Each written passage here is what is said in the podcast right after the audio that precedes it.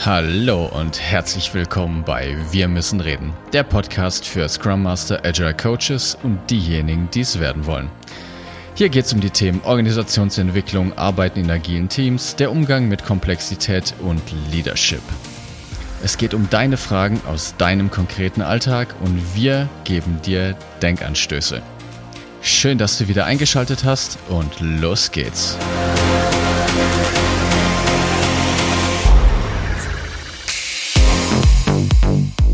Herzlich willkommen, schön, dass du auch diese Woche wieder mit dabei bist bei dieser neuen Folge. Und ich habe einen Gast heute bei mir. Und zwar äh, geht es um den Stefan Mintert. Stefan Mintert ist Geschäftsführer von der Cultura GmbH und wir haben uns netterweise auf den Scrum Days 2023 kennengelernt. Und ich habe ihn nach seinem, wie ich finde, sehr, sehr guten Vortrag angesprochen, dass ich das Thema für äußerst relevant halte, auch für die lieben Zuhörer und Zuhörerinnen hier an den Endgeräten. Und es geht nämlich um das Thema kundenzentriertes Arbeiten ohne Kunde. Mich hat das Thema sofort angesprochen, weil es ist die von mir oft beobachtete Realität, gerade in größeren Konzernen und größeren Unternehmen. Und ich fand die Gedanken sehr gut und möchte deshalb heute, dass wir diese Gedanken hier mit euch teilen. Herzlich willkommen, Stefan Mintert. Schön, dass du dir die Zeit nimmst. David, vielen Dank für die Einladung. Ich freue mich. Was möchtest du noch über dich loswerden? Was sollte man noch über dich wissen? Äh, was sollte man über mich wissen? Äh, vielleicht, wie ich zum Thema Agilität gekommen bin. Äh, das ist vielleicht noch relevant. Ich habe vor langer, langer Zeit in einem gefühlten anderen Leben mal Informatik äh, studiert und habe die heutige Cultura GmbH gegründet. Die hatte damals noch einen anderen Namen. Und wir haben Softwareentwicklung betrieben. Und äh, ich habe irgendwann äh, den Eindruck gehabt, dass wir unseren Kunden besser helfen können äh, durch andere Dienstleistungen als durch Softwareentwicklung weil ich den Eindruck hatte, wir haben relativ viele Unternehmen, die in der Lage sein sollten, selber Software entwickeln zu können. Wir haben dort aber Manager, die mit dem für mich in Anführungszeichen neuen Thema Digitalisierung, Software nicht umgehen können. Mhm. Und dann habe ich mit meiner Firma, mit meinen Kolleginnen und Kollegen damals einen Kurswechsel äh, gemacht und wir haben gesagt, wir möchten unsere Kunden darin unterstützen, gute Softwareentwicklungsabteilungen aufzubauen und da wir selber schon relativ lang agil gearbeitet haben, sind wir dann eben in die durchaus verbreitete agile Beratung äh, hineingekommen mit dem Schwerpunkt äh, für mich persönlich äh, innerhalb der Kultura GmbH äh, agile Führung. Und jetzt auch noch spezialisiert auf Softwareentwicklungsunternehmen oder habt ihr euch davon gelöst? Nein, eigentlich nicht mehr. Eigentlich nicht mehr. Durch unsere Vergangenheit, äh, sage ich mal, kaufen unsere Kunden das am ehesten ab. Mhm ja, weil sie sagen, ja, okay, ihr kommt daher, ihr könnt ja Software. Aber für uns ist es eigentlich egal, solange wir das Produkt verstehen.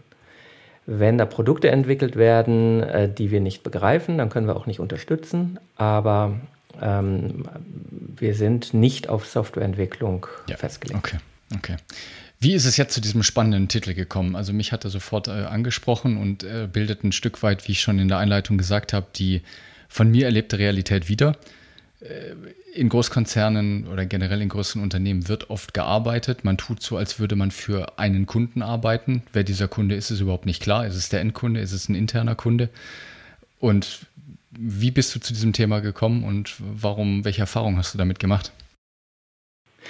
Also ich denke, du und ich, wir haben wohl offensichtlich ziemlich ähnliche Erfahrungen gemacht. Das, was du gerade geschildert hast, äh, beobachten wir auch. Äh, gerade in Konzernen ähm, ist es so, dass die agilen Teams häufig äh, in agilen Silos arbeiten. Die arbeiten irgendwo tief, tief, tief im Inneren dieser Konzerne. Mhm. Und ich übertreibe jetzt ein bisschen, die sehen das Tageslicht nie. Ja?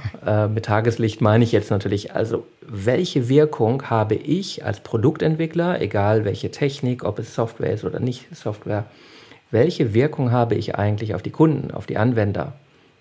Und äh, das ist eben in großen Organisationen nicht so einfach. Das ist auf der einen Seite sehr naheliegend, aber auf der anderen Seite entstehen dadurch häufig agile Konstrukte, denen ein wesentlicher Teil der Agilität fehlt, nämlich ähm, ein schnelles Feedback vom Markt oder von jemandem, der nah am Markt dran ist. Und damit entarten diese agilen Gebilde, die da geschaffen werden, äh, eigentlich ein bisschen. Und ähm, ja, man kann dann die Frage stellen, ist das wirklich noch agil oder ist das ein Stück weit Cargo-Kult und werden da eben Meetings gemacht, weil irgendein Leitfaden das meinetwegen vorschreibt, aber der eigentliche Kern, die eigentliche Idee, die wird nicht mehr gelebt. Ist das denn deiner Meinung nach überhaupt realistisch, dass das überhaupt geht in wirklich großen Unternehmen? Naja, ich verallgemeinere jetzt natürlich, oder wir, wir sprechen jetzt von allen großen Unternehmen. Das ist natürlich eine wahnsinnige Verallgemeinerung. Ähm, aber ja, ich habe die Erfahrung gemacht. Ich habe ein paar, ich habe ein paar Beispiele ähm, und der Vortrag, den du erwähnt hast, durch den wir uns kennengelernt haben, der enthält ja einige Dinge, die ich bei drei oder vier Kunden, vielleicht waren es auch fünf, nach und nach ausprobiert habe. Und es geht da ja eben um die Frage, wenn ich jetzt in so einem Konzern bin, wie kann ich denn zumindest ein bisschen näher an den mhm. Kunden kommen? Ähm, und mit wem interagiere ich da wie? Und äh, ist es wirklich der Kunde oder ist es doch jemand aus dem Konzern? Aber ja, ich halte das für, für realistisch. Ähm, es müssen nach meiner bescheidenen Erfahrung durchaus äh, ein paar Leute über ihren Schatten springen, um das dann auch möglich zu machen. Mhm. Aber ich habe Beispiele erlebt, wo das tatsächlich ziemlich gut geklappt hat. Dann springen wir doch gerne mal konkreter rein. Also ich weiß ja, dass du in diesem Vortrag eine eigene Idee, ein eigenes Konzept entwickelt hast über wahrscheinlich die letzten Jahre. Das sind eben die Sachen, die du verprobt hast, die du gerade erwähnt hast. Führe doch gerne mal die Zuhörer und Zuhörerinnen durch, die, durch deinen Gedankenprozess und wie diese, diese Idee aussieht. Also die Frage ist natürlich zunächst mal, warum sollte man sich überhaupt Gedanken darum, darum machen? Den Vortrag habe ich ja genannt, kundenzentriertes Arbeiten ohne Kunden. Das hast du eben schon äh, genannt. Warum ist das überhaupt jetzt ein Problem? Man könnte auch sagen, ja, das ist eben so. In Konzernen haben wir große Strukturen und die Aufgaben sind verteilt, ganz normal. Ähm, das, die Meinung, die Sichtweise kann man vertreten. Ich bin nur der Meinung, dass es mit Agilität nicht ähm, kompatibel ist, wenn man es ganz, ganz radikal betrachtet. Nicht die Agilität radikal, sondern die Kapselung mhm. der Menschen in den Konzernen ganz radikal. Und das alleine wäre auch noch kein Grund. Ja, man muss ja nicht agil arbeiten, ähm, auch wenn ich ein großer Fan davon bin. Ähm, es gibt Situationen, wo das einfach nicht passt. Das ist auch in Ordnung. Wenn ich aber ein, ein, ein Unternehmen oder einen Bereich eines Unternehmens dahin bringen möchte, dass dieser Bereich ähm, in kurzer Zeit Innovation entwickeln kann, und zwar marktrelevante Innovation, nicht Innovation im Elfenbeinturm, dann bin ich halt sehr schnell beim Thema Agilität. Und Agilität bedeutet für mich, nach meinem Verständnis, Zusammenarbeit. Ja, Agilität bedeutet ganz viel, aber insbesondere Zusammenarbeit. Und vor über 20 Jahren ähm, haben mir mal ein paar Leute das Manifest für agile Softwareentwicklung äh, geschrieben. Und du hast es durch, deine, durch eine deiner ersten Fragen eben auch äh, schon, hast schon darauf hingewiesen, Agilität ist längst nicht mehr auf Softwareentwicklung beschränkt. Und man muss auch nicht alles machen, was in diesem Manifest steht, ganz und gar nicht. Aber es ist ein ganz guter Startpunkt, um zu überlegen, ist das, was wir tun, eigentlich agil? Und ist es erfolgreich, ist es zielführend. Und ähm, ein Prinzip aus diesem Manifest lautet eben, dass Customer Collaboration, also die Zusammenarbeit mit Kunden, wichtiger ist als eben Verträge auszuhandeln, alles im Vorfeld zu klären, Pflichtenhefte, Lastenhefte zu schreiben. Mhm. Außerdem finden wir dort in den Prinzipien den Hinweis, dass Business People, wer auch immer jetzt genau die Business People sind, darüber kann man nochmal noch mal reden, und die Produktentwickler zusammenarbeiten sollten. Und zwar auf täglicher Basis. Mhm. Und ähm, gerade die tägliche Basis, die sehe ich eigentlich relativ wenig. Also wir haben auf der einen Seite ein, eine Zusammenarbeit zwischen den Produktentwicklern und den Businessleuten im Unternehmen und den Hinweis auf Zusammen Zusammenarbeit mit dem Kunden. Ja. Und diese beiden Dinge halte ich schon für essentiell. Ich stimme dir voll zu. Ich würde da jetzt gleich mal äh, reingrätschen die, also meine Erfahrung ist, wenn ich in Unternehmen unterwegs bin und dann auch oft mit Führungskräften unterwegs bin, den also jetzt mal radikal gesagt, ich brauche dir nichts über Zusammenarbeit erzählen. Ne? Also Zusammenarbeit ist ja der Standard. Du brauchst ja niemandem sagen, ihr müsst zusammenarbeiten. Ne? Das ist irgendwie, finde ich, äh, trivial. Und ich glaube, viele sehen das auch so. Die Idee, dass du die Business People, also die Fachleute mit den IT-Lern, also die, die es braucht, um die, die Wertschöpfung am Laufen zu halten, zusammenbringen, das ist schon gar nicht mehr so einfach in den größeren Konzernen. Oder jetzt einfach in den Unternehmen generell, da würde ich jetzt die großen gar nicht mal äh, per se nennen weil die Idee, die dahinter ja steckt, ist eine, eine, eine funktionale Trennung. Ne? Also die Idee war ja, dass du Leute, die die gleichen Tätigkeiten machen, zusammenpackst, irgendwie in eine Abteilung, um halt Effizienzen zu gewinnen, ne? effizienter zu werden. Der Deal geht jetzt meistens halt leider nicht mehr auf, weil du durch die Abkapselung mehr Transaktionskosten erzeugst, als du durch deine Effizienzgewinne einholst. Ähm, genau, was ich nur sagen möchte, ist die, ja. Ich glaube, der zweite Punkt, den du gerade gesagt hast von den Prinzipien, genau. der ist entscheidend. Der erste glaube ich gar nicht mal so. Also, ne, dass du sagst, Agilität ist Zusammenarbeit, das glaube ich versteht jeder. Das ist, glaube ich, keine, keine Neuigkeit mehr. Zumindest in den Unternehmen, in denen ich unterwegs war. Ich habe von meinem Coach einen schönen Satz gelernt äh, und der lautet: Kennen ist nicht können. Ja. Und den wende ich hier einfach mal an. Wenn ich mit den Managern bei unseren Kunden rede, dann nicken die auch, wenn ich über Zusammenarbeit rede. Dann sagen die auch, ja klar, Zusammenarbeit ist wichtig. Die Frage ist nur, findet die Zusammenarbeit statt, die für den Erfolg des Vorhabens relevant ist? Okay, da gehe ich mit. Das ist nochmal eine andere, eine andere Formulierung. Ja. Das ist eigentlich ja. die Frage. Und im zweiten Teil deiner, deiner Ausführung gerade hast du einen ganz, ganz wichtigen Punkt angesprochen. Ähm, die Frage, wie sind Organisationseinheiten aufgebaut? Wie äh, sieht die Organisationsstruktur aus? Und was ich häufig sehe, ähm, ist, dass es auf der einen Seite eine Produktentwicklung gibt und auf der anderen Seite gibt es ähm, möglicherweise Kunden, die sind aber eben meistens weit weg oder eben Businessleute. Und ähm, in meinem Vortrag, vielleicht erinnerst du dich, habe ich das Ganze visualisiert mit zwei mhm. Halbkreisen. So, und ähm, diese Halbkreise sind ein Stück voneinander entfernt. Ja? Die Produktentwickler und die Businessleute sind zum Beispiel nicht in der mhm. gleichen mhm. Abteilung. Und dann sage ich ja an der Stelle, warum habe ich da Halbkreise genommen? Weil ich eben die wahnsinnige Metapher verwenden will, es läuft nicht rund. Ein Halbkreis mhm. läuft nicht rund. Jetzt habe ich zwei Halbkreise. Die kann ich zusammenbringen, in der Hoffnung, dass es dann rund läuft. Aber in den Unternehmen gibt es erstmal eine Trennung dazwischen. Und diese Trennung ähm, ist die Abteilungsgrenze. Die sind voneinander abgeteilt. Und in dem Wort steckt ja relativ viel drin. Ähm, die sind abgeteilt zu einem bestimmten Zweck. Du hast es gesagt, dass man eben Leute, die gleiche, die gleiche Skills haben, gleiche Fertigkeiten haben, eben in einer organisatorischen Einheit äh, zusammenführt. Ähm, und das ist, glaube ich, auch die Definition von einer klassischen Abteilung. Jetzt ist aber die Frage, wer kommuniziert wann mit wem, um, das, um die Produktentwicklung erfolgreich mhm. zu gestalten. Und da sind diese Abteilungsgrenzen durchaus hinderlich. Ähm, dafür werden dann unter Umständen Projektteams gebildet oder es ist von einer Matrix-Organisation äh, die Rede. Das heißt, man versucht für den konkreten Einzelfall eine andere Organis Organisationsstruktur zu finden, die in meinen Worten jetzt das Defizit der primären Organisationsstruktur mhm. ausbügelt. Aber wir haben erstmal ein Defizit. Und ich kann da vielleicht noch ein Beispiel geben von, von einem Kunden. Jetzt muss ich natürlich vorsichtig sein, dass ich da nicht allzu viel äh, erzähle. Ich habe da mehrere Teams begleitet. Ähm, das waren alles Teams, die im klassisch, klassischen Scrum-Sinne besetzt waren, also Produktentwickler und PO. Und ein PO hat mir irgendwann äh, in einem Meeting äh, eine ganz tolle Neuigkeit mitgeteilt. Er hat mich gefragt, sag mal, wusstest du, dass wir eine UX-Abteilung haben?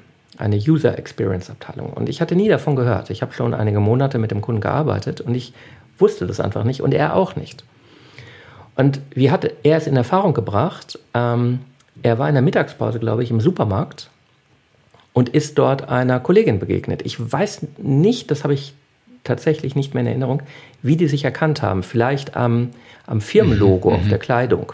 Könnte sein, weiß ich nicht mehr genau. Auf jeden Fall haben die irgendwie rausbekommen, dass sie beide in der gleichen Firma arbeiten. Und dabei ist rausgekommen, dass sie in der UX-Abteilung arbeitet und er ist Product Owner. Und es kam noch besser. Sie hat nämlich gesagt, dass, er seit, dass sie seit einem Jahr versucht, mit ihm zu kommunizieren. Ja. Und das habe ich hinterfragt und habe gesagt, Entschuldigung, wie kann das sein? Was heißt das, sie, sie versucht, mit dir zu kommunizieren? Er hat mir den Namen genannt. Ich habe das, während wir über Teams geredet haben, kurz bei Teams ausprobiert. Ich habe sie sofort gefunden. Ich hätte einmal klicken müssen und hätte mit ihr kommunizieren mhm. können. Sie hätte also das Gleiche tun können. Aber jetzt kam es. Ähm, in ihrer UX-Abteilung hat sie den Wunsch geäußert, mit diesem PO direkt zu kommunizieren. Und es wurde ihr untersagt. Und zwar von ihrer Vorgesetzten, von der mhm. Abteilungsleiterin. Und die Begründung lautete eben, ja, unsere Kommunikation läuft eben so, dass das über die Abteilungsleitung läuft, dann auf der Abteilungsleiterebene. Ich sehe das Organigramm ja, ja, ja. förmlich vor mir. Und dann geht es auf der anderen Seite eben wieder runter. Aber da muss man schon fast sagen, das ist ja mutwillig. ja, das ist, das ist wirklich atemberaubend. Äh, das, in, in der Deutlichkeit habe ich das noch nie gehört. Deshalb ist es ein Paradebeispiel von mir geworden. Und dann habe ich mehr oder weniger zum Abschluss äh, des Gesprächs an der Stelle gesagt, na, was für ein Glück, dass ihr euch jetzt gefunden habt.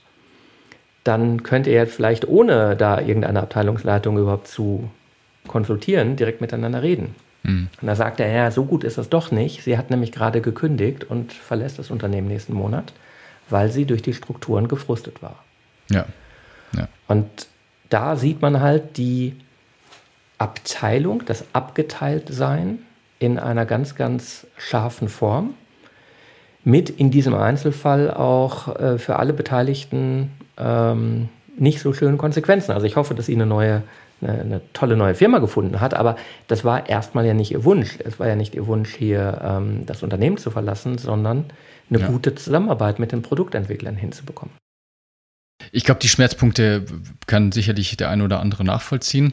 Lass uns mal wieder weiter einsteigen in die, äh, ja, in, die, in, die, in die Idee, wie wir jetzt denn damit umgehen, was du dir ausgedacht hast.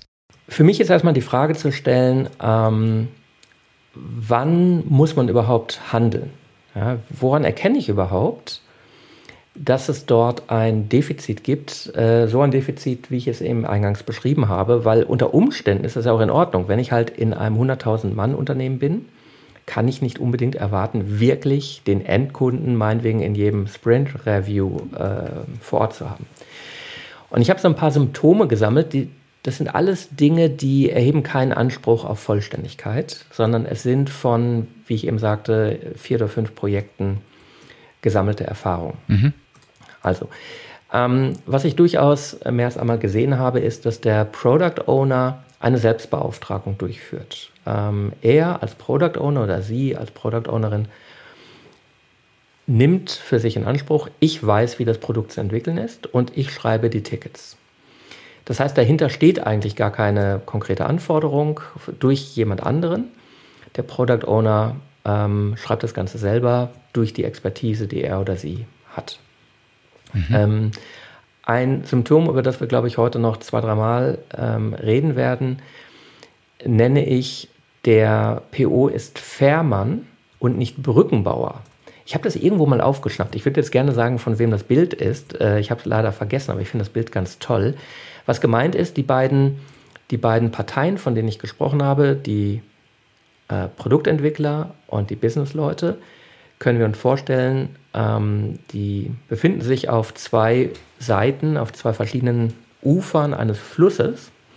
Und der Product Owner pendelt hin und her, um die Nachrichten zu überbringen. Ja? Mhm. ist also keine Personenfähre, sondern er bringt die Nachrichten hin und her. Und die POs, mit denen ich arbeite, ich möchte die eigentlich alle dahin bringen, dass sie Brückenbauer werden. Und Brückenbauer bedeutet, dass die Menschen von einer Seite zum, zur anderen Seite gehen können und miteinander mhm. reden können. Wenn der PO Fährmann ist und nicht Brückenbauer, ist das für mich ein Alarmsignal. In den Meetings höre ich dann ganz häufig die Unterscheidung in wir und sie.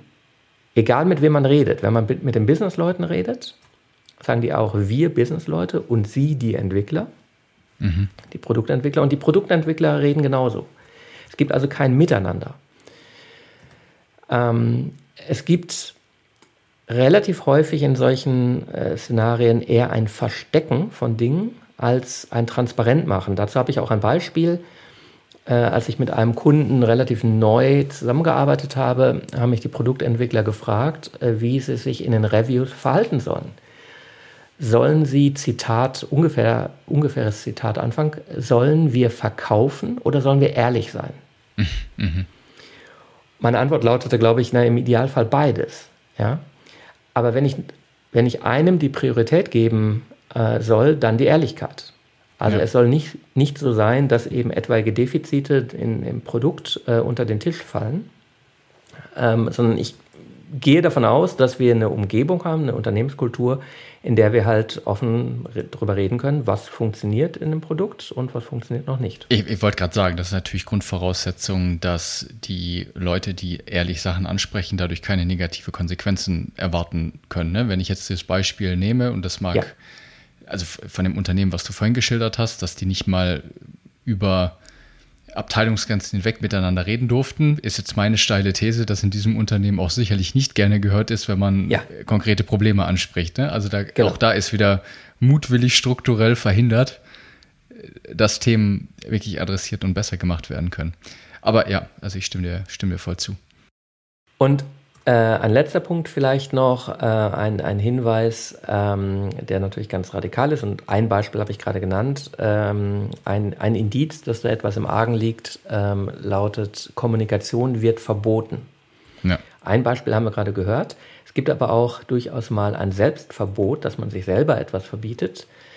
Und da hatte ich mit einer Firma zu tun, da haben wir sehr große Reviews gemacht. Ähm, ähm, da waren durchaus 40, 50, 60 Leute dabei.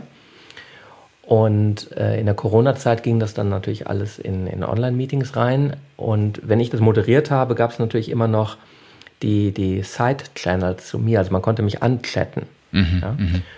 Und ähm, dann hat gerade jemand gesprochen und während da jemand gesprochen hat, hat mich jemand anderes ähm, angechattet und gesagt, äh, Stefan, äh, kannst du da reingrätschen? Das darf er nicht sagen vor den Externen, die hier sind. Ich habe mich gewundert, ich dachte, welche Externen sind denn hier?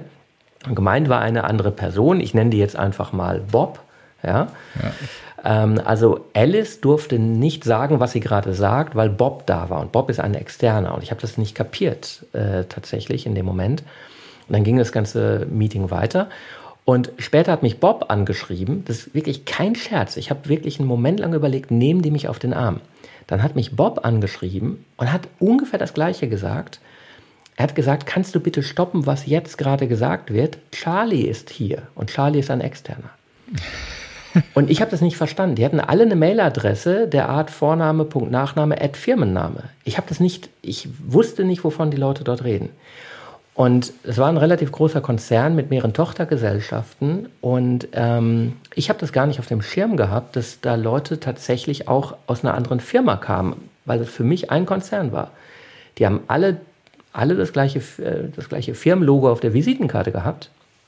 Aber es gab offensichtlich die Sorge, wenn wir in der Produktentwicklung offen darüber reden, wo, wo es gerade klemmt, was noch nicht funktioniert, dann ist das in dem Konstrukt dieses Konzerns mit mehreren Tochtergesellschaften eventuell nachteilig für uns. Das sind so ein paar Indizien, die ich gesammelt habe. Und ähm, jetzt die Frage, ähm, was kann man dagegen tun?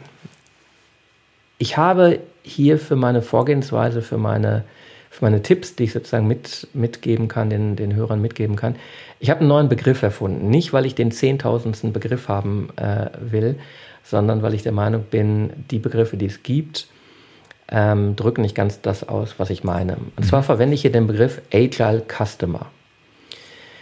Ähm, ich habe erst überlegt, ob ich einfach von Stakeholdern sprechen soll. Aber der Begriff Stakeholder ist mir zu allgemein, der schließt zu viele Personen ein.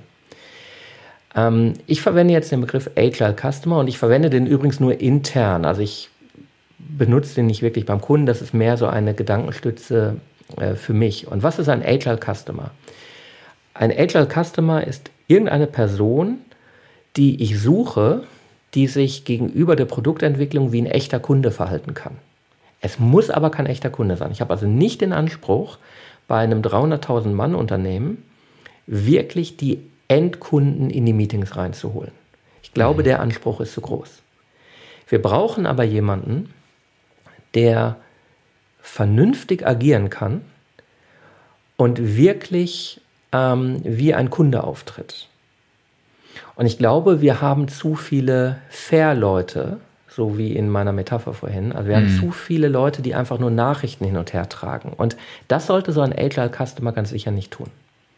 Mhm. Das heißt, ich brauche jemanden, der sich wie ein echter Kunde verhält, egal ob er wirklich der Kunde ist oder nicht. Das ist mir relativ egal. Und die kannst Vorgehensweise. Du kannst du ganz kurz ein konkretes Beispiel dazu geben? Wer könnte das dann zum Beispiel sein? Ja, das, das ist gut. Äh, Fange ich vielleicht mit dem Beispiel an. Äh, in einem Fall, wo das wunderbar funktioniert hat, ähm, auch hier muss ich jetzt wieder ein bisschen vorsichtig sein, nicht zu viel äh, zu verraten. Ähm, ich habe in einer Firma gearbeitet, die äh, Technologie entwickelt, Geräte entwickelt, ähm, die, beim, die ähm, beim Bau von Fabriken ähm, eingebaut werden, die auch im, im Betrieb von Fabriken äh, benutzt werden. Also stellt euch irgendeine Fabrik vor, in der irgendetwas produziert wird am Fließband. Dann braucht man da ja alle möglichen Geräte. Man braucht da Roboter, man braucht da äh, vielleicht eine Zugangskontrolle, alles Mögliche. Und so ein Gerät in dieser Art äh, sollte dort in einer neuen Fabrik äh, verbaut werden. Und es ist in Zusammenarbeit mit dem PO gelungen, tatsächlich ähm, die Person in unsere Meetings reinzuholen, die auf der Baustelle, so eine Fabrik wird auch nicht von heute auf morgen gebaut, die auf der Baustelle tatsächlich vor Ort ist und beobachtet, was dort passiert, ähm, Feedback ähm, einholt, Anforderungen klar macht, ähm, die also vor Ort verantwortlich ist für den Einbau dieser Technologie in das Gebäude. Mhm. Und diese Person war in dem Konzern sehr, sehr, sehr weit weg von äh, der Produktentwicklung. Äh, tatsächlich aufgrund der Konzernstruktur war diese Person in einem anderen Unternehmen äh, tätig und hatte mit der Produktentwicklung absolut nichts zu tun. Mhm. Aber diese Person konnte die relevanten Fragen, die die Produktentwickler ähm, hatten, tatsächlich alle so beantworten, dass dieser Mensch nicht jemand anderen um Rat fragen musste. Er war die letzte Instanz an der Stelle. Und das hat alles stattgefunden in einem Unternehmen, in dem vorher äh, Gespräche ganz häufig so gelaufen sind, dass der PO meinetwegen bei Fragen der Produktentwickler gesagt hat, ah, das ist eine gute Frage, die nehme ich mit. Hm, ja. Wenn der PO also sagt, die nehme ich mit, dann ist schon mal klar, der PO ist nicht dieser Agile Customer, den ich suche. Denn ein, ein Customer, ein Agile Customer, der kann wirklich die Fragen beantworten. Der weiß, was er will. Mhm, also ja. wenn du zum Beispiel, wenn du zum Beispiel ähm, in, ein, in ein Geschäft gehst ähm, und kaufst meinetwegen Kleidung, ja, und dort gibt es eine Verkäuferin, einen Verkäufer, ähm, und du wirst gefragt, äh, was du eben suchst. Dann sagst du nicht, ja Moment, ich gehe noch mal raus und frag mal meine Frau meinetwegen oder frag meinen Partner oder wen auch immer, sondern du weißt, was du willst. Ja? Sogar wenn du ein Geschenk suchst, weißt du eigentlich, was du willst. Also du kaufst möglicherweise für jemand anderen, du bist gar nicht der eigentliche Nutzer, aber du weißt sehr genau, ähm, sehr genau, was du möchtest. Du lässt dich meinetwegen auch beraten, das ist alles in Ordnung. Aber du bist kein Proxy, du bist kein Stellvertreter, mhm. du bist kein Nachrichtenüberbringer.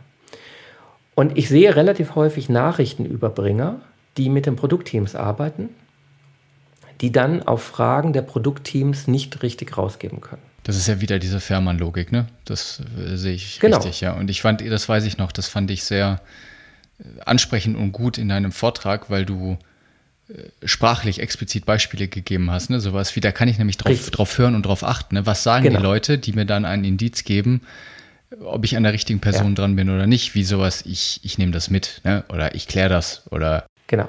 Ich nehme das mit, ich kläre das, ich frage nach. Das sind alles kleine Hinweise, ähm, die sagen, da gibt es jemand anderen. Und ein Endkunde fragt nicht nach und klärt nichts mit jemandem. Wenn ich in der Fußgängerzone meinetwegen, ja. der entscheidet. Wenn ich in der ja. Fußgängerzone gefragt werde, wenn da jemand steht und sagt, ich will machen eine Umfrage, würden Sie vielleicht ein paar Fragen beantworten und ich werde gefragt, würde ich dieses oder jenes Produkt kaufen, meinetwegen ein Auto, dann kann ich das selber entscheiden.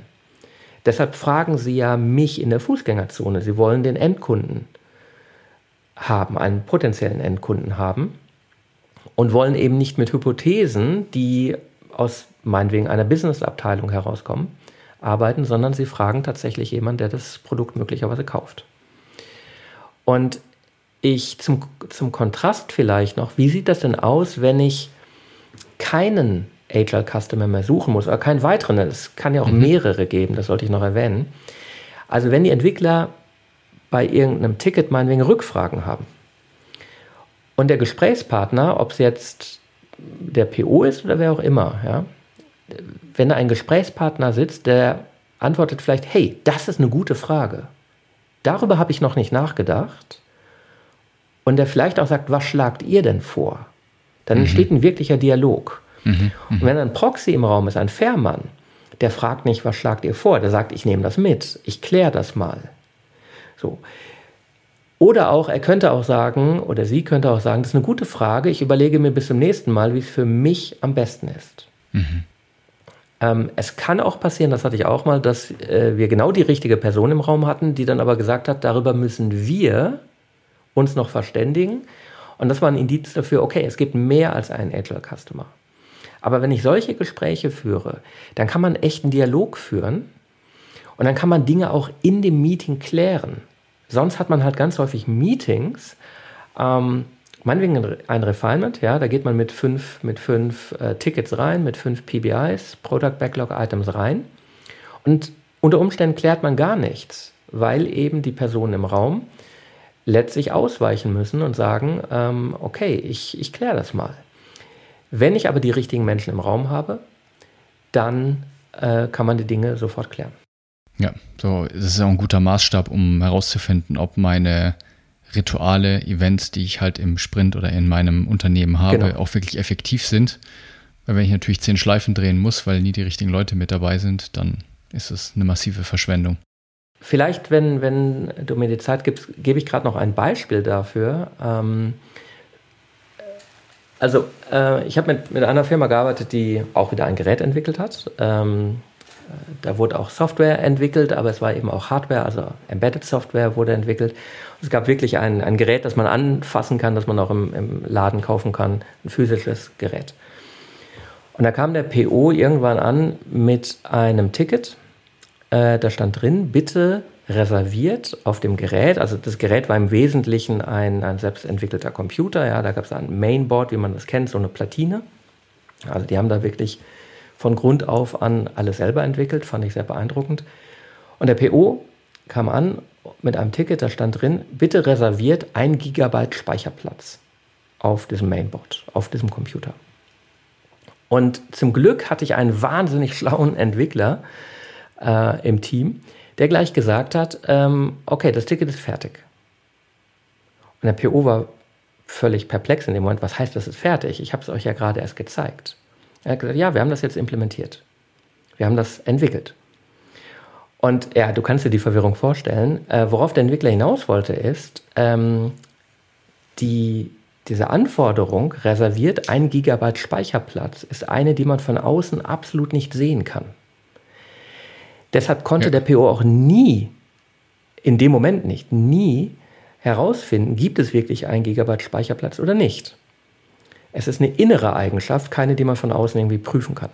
Ah, ja, clever. Ja, es war eine, eine brillante Antwort, war wirklich ganz toll. Und dann haben wir versucht rauszukriegen, wer will das eigentlich? Wer möchte dieses Ticket umgesetzt haben? Wer möchte, dass die Arbeit erledigt wird? Und wer hat ein Interesse daran oder einen Vorteil davon? Wer beschwert sich, wenn das Ticket ignoriert wird? So, das sind typische Fragen, die ich dann stelle. Ich sage, was ist, wenn wir es nicht machen? Wir entscheiden uns einfach, wir entwickeln das nicht. So, dann muss irgendjemand mal aufschreien. Und was ich natürlich meine, ist, da muss jemand aus eigenem Interesse aufschreien, nicht einfach, weil er der Vorgesetzte ist und, und sagt, ihr müsst das aber machen. Also wem fehlt das? Und in diesem Fall ging es um eine, eine Angelegenheit, ich habe mehrere Wochen gebraucht, um rauszukriegen, was da eigentlich hinterstecken sollte. Ähm, das Gerät, das ist jetzt nicht für den, für den B2C-Markt, nicht für äh, Endkunden, sondern auch B2B. Das ist ein Gerät, das, ich glaube, einmal im Jahr gewartet wird. Ja, da kommt ein Servicetechniker und der guckt einmal im Jahr, ob das Gerät noch in Ordnung ist. Und die alte Produktversion, die schon ein paar Jahre alt war, Äh, da wird es äh, so gemacht, dass diese Service-Arbeiten äh, in einem physischen Buch festgehalten werden. Ja, da liegt so eine Kladde. Einfach ein Stück Papier liegt da drin. Und der Servicetechniker macht seine Arbeit, schlägt dann das Buch aus, auf und trägt mit einem Stift ein, was er getan hat. Warum macht er das? Wenn der nächste Servicetechniker sechs Monate, zwölf Monate, Monate später kommt, dann sollte der einfach nachsehen können, was wurde gemacht. Das ist einfach ein Logbuch. Man könnte mhm. auch sagen, ein Logbuch. Und die Idee lautete nun, wir wollen das physische, physische Logbuch durch ein digitales ersetzen. Das ist eine ganz andere Story. Ganz andere Story, genau. Aber diese Story ist halt durch die verschiedenen Abteilungen und agilen Silos durchgelaufen, ja. wurde in Stücke geschnitten von Leuten, die wir in dem Moment nicht kannten. Und herausgekommen ist, reserviert mal Speicherplatz für das digitale Logbuch. In dem Moment, wo aber klar war, was gemacht werden sollte, oder was das Ziel ist eigentlich. Ja, passt auch vielleicht, du hast bestimmt schon einen Beitrag gemacht zum Thema äh, Sprint-Ziele. Ja. In dem Moment, wo das Ziel klar war, konnten die Entwickler mitreden und konnten viel bessere Vorschläge machen, als die anderen Leute, von denen wir gar nicht wussten, wer es war, ja. als die sich äh, das gedacht haben. So. Aber nochmal im, im Kontext unseres Gesprächs hier die Fragen, wer möchte, dass die Arbeit erledigt wird? Wer hat ein Interesse oder einen Vorteil davon? Und wer beschwert sich, wenn das Ticket ignoriert wird? Das sind alles Indizien auf den Agile Customer, den ich suche. Ja, das macht total Sinn. Jetzt wird mich natürlich oder ich glaube die Hörer und Hörerinnen auch interessieren, äh, das klingt jetzt alles schön. Und wie finde ich den jetzt? Also tatsächlich ist es eine iterative Vorgehensweise, die ich bisher probiert habe. Erstmal als Agile Coach oder Scrum Master habe ich ähm, eben auf den PO eingewirkt, weil der PO ist zunächst mal der erste Ansprechpartner fürs Team. Mhm. Und ähm, der, der Aufhänger, da einen Schritt voranzukommen, läuft eigentlich über die typischen Meetings, die man hat. Ähm, ich habe eine ganze Reihe von Reviews äh, erlebt, in denen das Entwicklerteam und der PO alleine sitzen und habe dann die Frage gestellt, warum seid ihr hier zusammengekommen? Ihr wisst doch, was ihr in den vergangenen zwei, drei Wochen gemacht habt. Ja? Es ist niemand hier, dem ihr etwas zeigen könnt. Und dort stelle ich dann natürlich die Frage, wer will das haben? Wen können wir einladen, der Feedback geben kann? Ja. Ähm, da fängt es an. Ja? Oder das ist ein möglicher, möglicher Punkt äh, anzufangen. Ähm, das Review ist ein ziemlich guter, äh, guter Startpunkt ähm, weil eben diese Frage, wer will das eigentlich haben, die ist dort durchaus, durchaus relevant. Und was ich dann versuche, ist, ich versuche über den PO diese Frage zu beantworten. Wen können wir, wen können wir ins Review einladen, ähm, damit wir damit wir vernünftige Gespräche führen können und das Ganze keine Proforma-Veranstaltung äh, ist. Und was mir durchaus passiert ist in den vergangenen Jahren ist, ähm, da ich in der Regel die, die komplexe Unternehmensstruktur nicht kenne und auch die Menschen dort nicht kenne, verlasse ich mich eben erstmal drauf, dass der PO, wenn er denn mitspielt, wenn er sagt, ja, das machen wir, dass er die richtigen Leute benennen kann. Und das zeigt sich, dass es oft nicht so einfach ist. Also wir hatten da tatsächlich dann entwicklungsfremde Leute sitzen, die schlicht und ergreifend nicht die richtigen waren. Hm. Ähm, die eben die Fragen doch nicht beantworten konnten. Oder auch dort haben wir dann Leute aus, aus Business-Abteilungen, die Stellvertreter sind. Und was ich dann mache, ist, dann frage ich die Leute, die da sind, wenn die ausweichend antworten oder wenn die sagen, ja, ich nehme das mit, dann frage ich an der Stelle, zu wem nimmst du es mit? Äh, wem erzählst du davon? Ähm, mit wem sprichst du darüber? Und dann frage ich, sag mal, können wir die Kollegin oder den Kollegen nicht auch hier reinholen? Mhm. Dadurch können die Reviews durchaus groß werden. Ähm, und als ich den Vortrag gehalten habe, bei dem wir uns kennengelernt haben, hat jemand aus dem Publikum gefragt, ähm, ob ich denn die falschen Leute in Anführungszeichen auch wieder auslade. Mhm. Und tatsächlich mache ich das nicht. Und zwar aus einem relativ einfachen Grund. Wenn ich bei einem Kunden im vergangenen Jahr hatte ich zwischen dem Entwicklerteam und den Leuten, die die guten Antworten geben können. Ich glaube, ich hatte vier Leute noch dazwischen. Ja, also vier Boten, die die Nachrichten überbringen. Und wenn ich die auslade, habe ich die Sorge, dass sie ein Gefühl, das Gefühl bekommen, dass sie nicht mehr gebraucht werden. Mhm. Äh, das mag neutral betrachtet vielleicht tatsächlich so sein. Das ist aber nie mein Anspruch oder mein, mein Ansatz, dass ich entscheide, wer in der komplexen Organisation des Kunden gebraucht wird. Ich möchte, dass wir funktionierende Meetings haben und erfolgreiche Produktentwicklung. Und ähm, ich lasse dann auch die Fair-Leute natürlich weiterhin in den Meetings. Ich habe noch nie erlebt, dass es so groß wurde, dass es nicht, nicht mehr handhabbar wurde. Aber in der Tat sitzen da unter Umständen auch mal Leute, die früher eben äh, die Boten waren, die die Nachrichten übermittelt haben. Sie selber sagen dann, ja, wir, wir konzentrieren und wir, wir konsolidieren die Anforderungen, was äh, sicherlich auch eine gute, eine gute Tätigkeit ist, aber da geht in der Regel eben auch Information verloren. Also die Meetings können dann durchaus groß werden. Und die Leute selber können ja auch entscheiden, ob das Meeting dann für sie zielbringend ist oder nicht. Absolut. Ne, also wenn sie dann einfach danke. merken, ein, ein Fährmann, ich brauche es ja hier anscheinend nicht mehr, dann kann er für sich selbst auch entscheiden, ob er an dem Meeting noch teilnehmen möchte oder nicht. Und dann bist du nicht Absolut. der Buhmann. Genau, genau.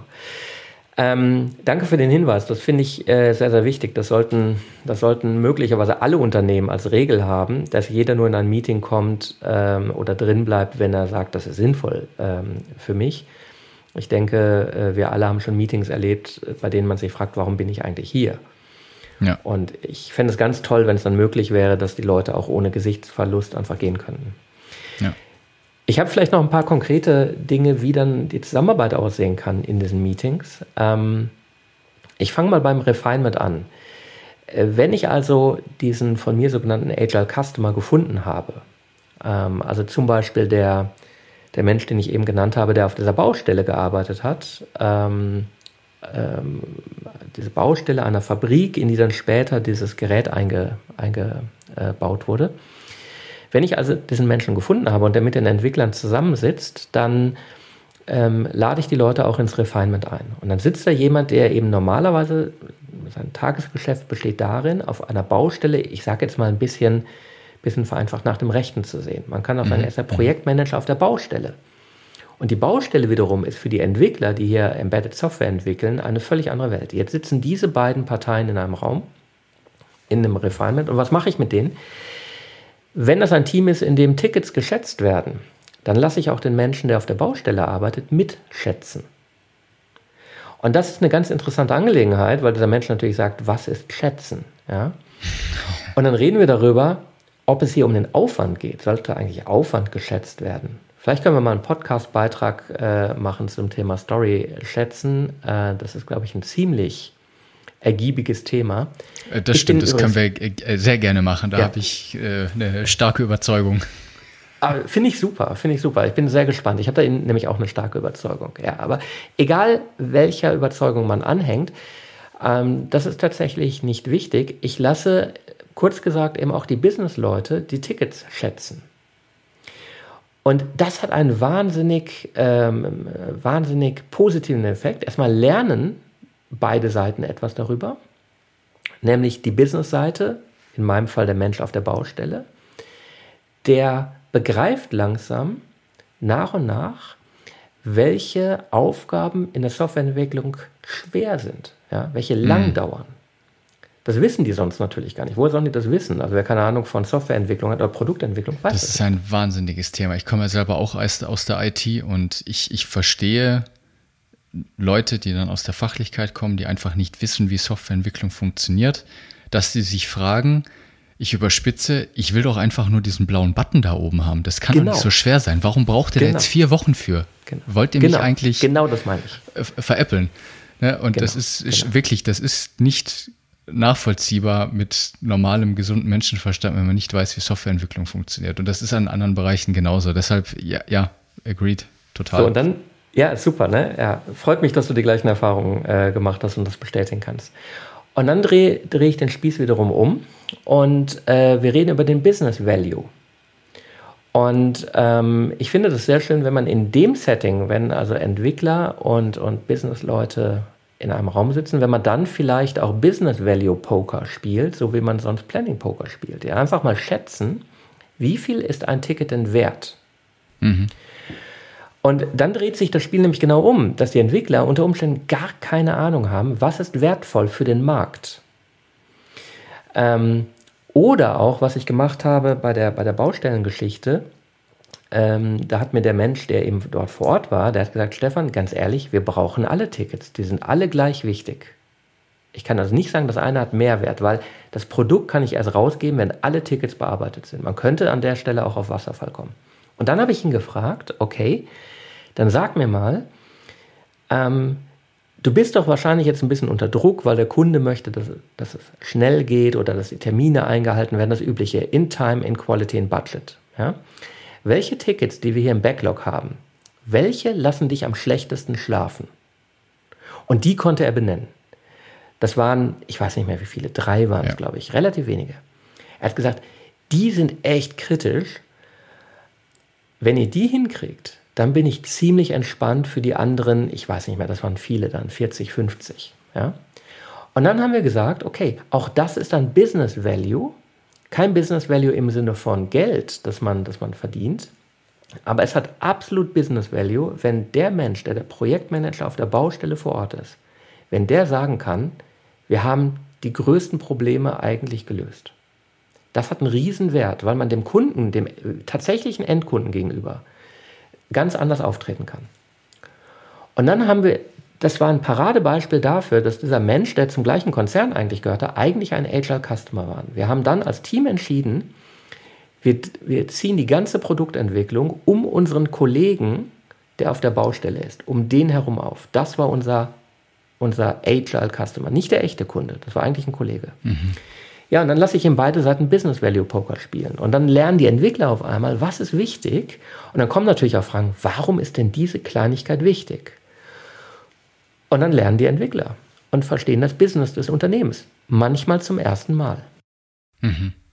Ja, total spannend. Ich habe jetzt zwei Gedanken dazu. Wir müssen mal schauen, dass wir nicht den, hier äh, zu sehr in, in Detaildiskussionen dann, dann ja, ausufern.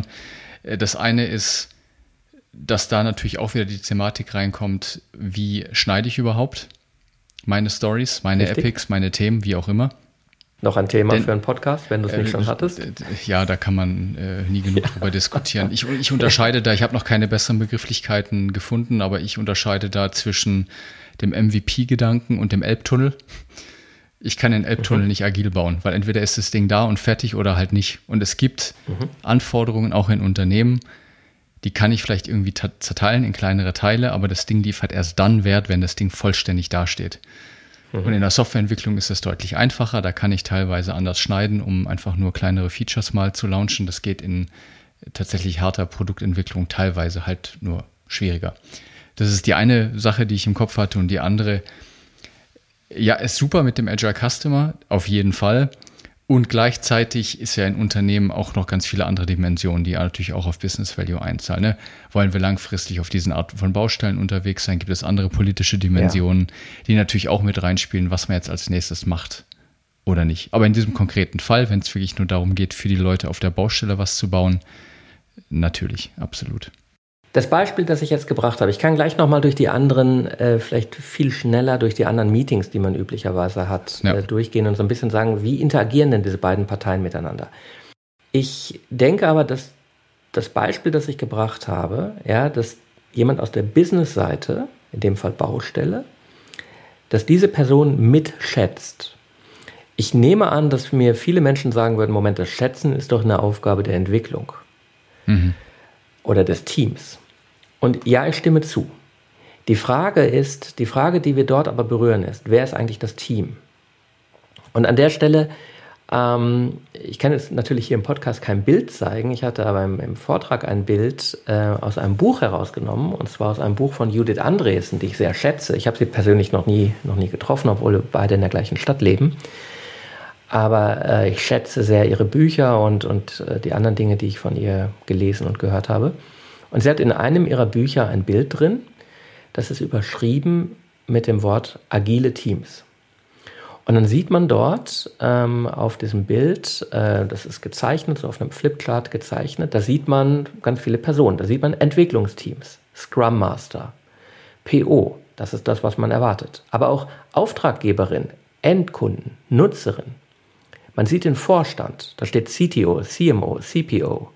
Man sieht New Business, DevOps, Betrieb, Design, UX, User Interaction, Projektleitung und so weiter. Ganz viele Leute. Mhm. Und dann hat sie drunter geschrieben, agile Teams sind häufig größer als klassische Teams. Es gilt, viele Projektbeteiligte ins Team zu integrieren. Mhm. Ja. Das äh, unterschreibe ich voll und ganz. Und die Formulierung, die sie da gewählt hat, ähm, zeigt meiner Meinung nach auch eine Schwäche. Ähm, und zwar jetzt nicht eine Schwäche von dem, was Judith Andresen geschrieben hat, sondern ähm, eine Schwäche des Begriffs Team. Ungefähr alles in, alles in unserer Arbeit ist ein Team. Alles ist ein Team. Das ist total schwierig und man kann gar nicht mehr richtig sagen, wo fängt das Team an, wo hört es auf.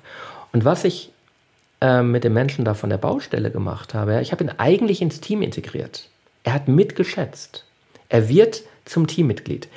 Das sage ich niemals, weil ich sonst ähm, dogmatische Diskussionen bekomme, Debatten bekomme, dass doch der Scrum Guide meinetwegen definiert, was ein Team ist.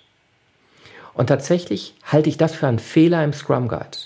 Der Scrum Guide sagt, welche Personen im Team sind. Und es gehören nicht die Business-Leute dazu.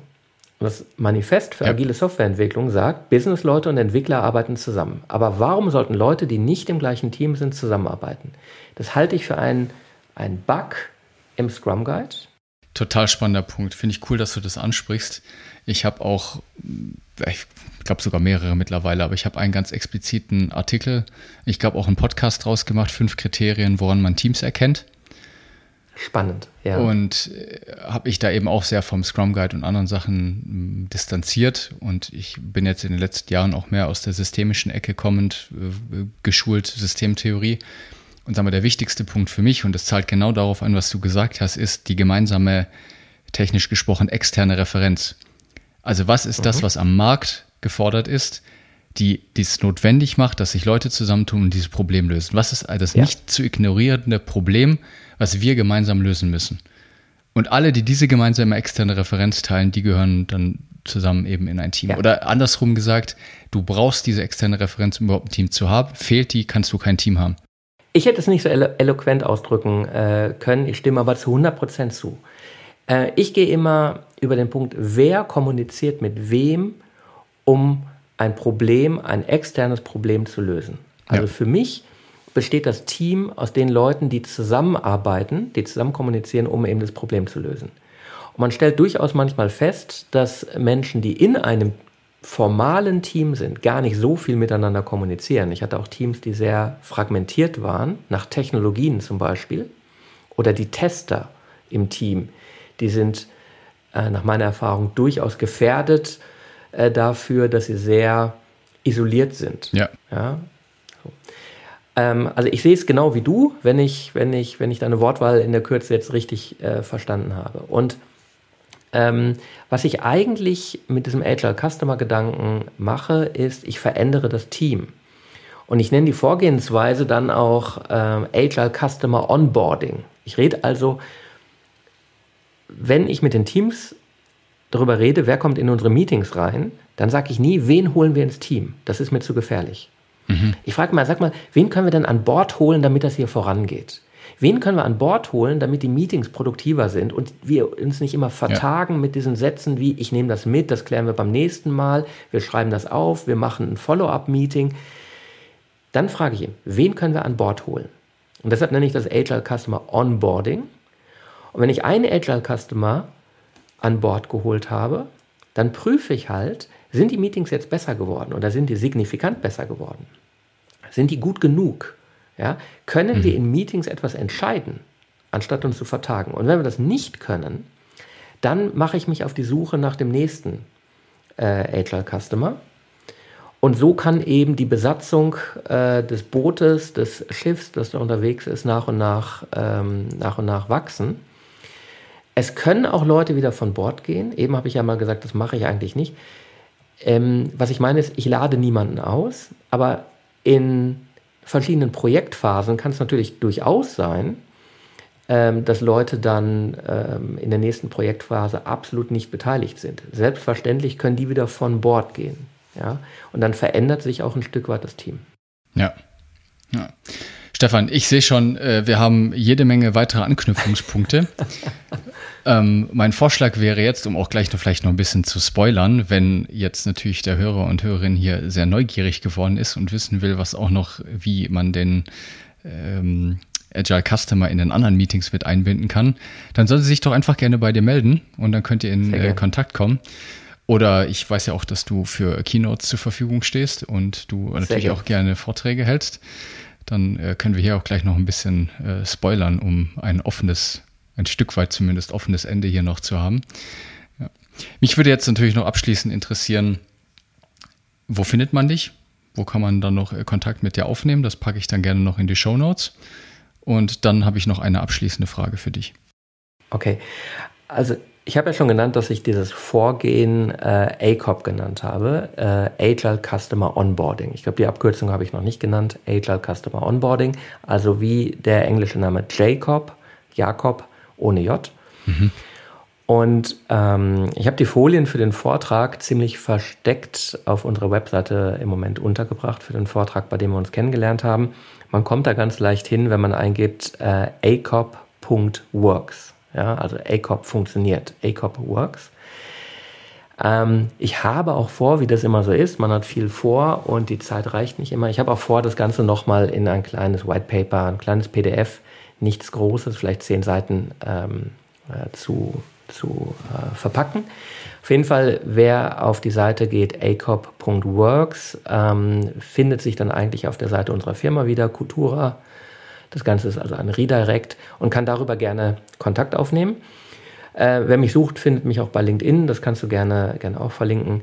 Geografisch bin ich in Hamburg ansässig, aber äh, in Zeiten, in denen man viel remote arbeitet, ist es sowieso ganz einfach und ich freue mich auch, wenn ich, wenn ich tolle Städte und tolle Leute kennenlerne. Also wenn, wenn der Bedarf besteht, wenn Interesse besteht, komme ich auch gerne äh, zu Leuten, die Interesse an diesem Thema haben. Sehr schön. Dann letzte Frage ist eigentlich so ein Klassiker bei uns mittlerweile im Podcast. Ich finde die Frage aber einfach schön. Welche Frage würdest du gerne öfters gestellt bekommen?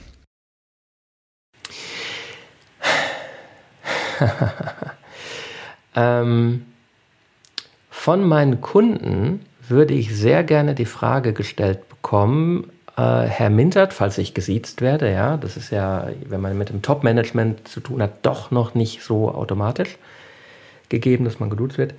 Herr Mintert, wie schaffen Sie eigentlich einen Return on Investment für mich, für mein Unternehmen?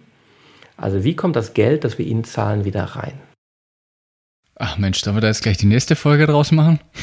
Sehr, sehr gerne. Vielleicht, um da nochmal zu spoilern, ich habe mal einen GF gefragt, den habe ich da schon geduzt. Ich habe ihn gefragt, sag mal, was willst du eigentlich mit meiner Zeit? Und er wusste nicht, worauf ich hinaus wollte. Und dann habe ich das nochmal erklärt. Ich habe gesagt, naja, wir rechnen nach Zeit ab. Was willst du mit meiner Zeit? Und natürlich habe ich die Frage gestellt, um ein bisschen etwas rauszukitzeln. Ja. Niemand will meine Zeit. Niemand will Zeit von Stefan Mintert kaufen. Und ich habe ihm dann gesagt, wie wäre es denn, wenn wir nach Nutzen abrechnen und nicht nach Zeit? Ich habe das noch nie erlebt, ja. Ich weiß auch nicht, wie man nach Nutzen abrechnet, aber ich finde die Idee eigentlich sehr schön. Ich habe dann hinterher ge geschoben noch, ähm, meine Zeit ist endlich. Wenn ich also nur meine Zeit verkaufe, ja. bekomme ich nur endlich viel Geld. Aber wenn ich Nutzen verkaufe, dann äh, gibt es eigentlich keine Obergrenze. Und das meine ich mit der Frage, Herr Mintert, wie schaffen Sie hier ein Return on Investment? Äh, super coole Frage. Ähm, das ist echt, das ist super gut, weil man, um diese Frage beantworten zu können, und ich würde da auch gerne hinkommen, musst du klar haben, was das Problem ist, was du überhaupt lösen willst. Genau. Und dann hat man schon quasi die Auftragsklärung mit der ersten Frage direkt abgedeckt. Richtig. Und dann kann man sich eigentlich sogar, das wäre mal ein cooles Experiment, habe ich mich noch nicht getraut, aber eigentlich könnte man dann ja fragen, jetzt pass auf, jetzt denken wir beide mal fünf Minuten nach. Jeder schreibt auf einen Zettel eine Zahl, von der wir glauben, dass es das wert ist, dass wir dieses Problem gemeinsam lösen. Und dann so ein bisschen wie beim Planning Poker bei drei zeigen wir es mal hoch ja. und dann gucken wir mal, was die Diskrepanz ist. Ja, das würde so Schön. viele Probleme lösen, weil man eben diese ganze Zeitabrechnungsbla und schlechtes Gewissen, dass man jetzt mal heute irgendwie nicht so kreativ ist, sondern es geht hart einfach nur umnutzen? Was ist das Problem, was du lösen willst? Und das alleine ist schon eine Diskussion, die über Wochen gehen kann, weil die meisten nicht mal wissen, was das Problem ist. Ja, das glaube ich. Ja. Aber äh, wie gesagt, ich glaube, ich werde dich einfach nochmal einladen in den Podcast. Wir haben jede Menge äh, Themen, an die wir hier anknüpfen können. Super, super gern. Ja. Stefan, vielen lieben Dank für deine Zeit und die spannenden Einblicke. Ich packe alles in die Show Notes für euch und nehmt gerne Kontakt auf. Lasst auch gerne wieder Feedback da. Schreibt mir auf LinkedIn, wenn ihr weitere Fragen habt oder natürlich auch gerne direkt an Stefan. Ich freue mich über gute Bewertungen und dann bis nächste Woche. Alles Gute. Ciao, ciao. Das war der Podcast Wir müssen reden. Wenn du eine Frage stellen möchtest oder auch einfach wissen möchtest, welche Fragen wir als nächstes beantworten, wann die nächsten Live-Sessions stattfinden oder wann wir Sonderveranstaltungen anbieten, das alles erfährst du auf unserer Webseite wir-müssen-reden.net.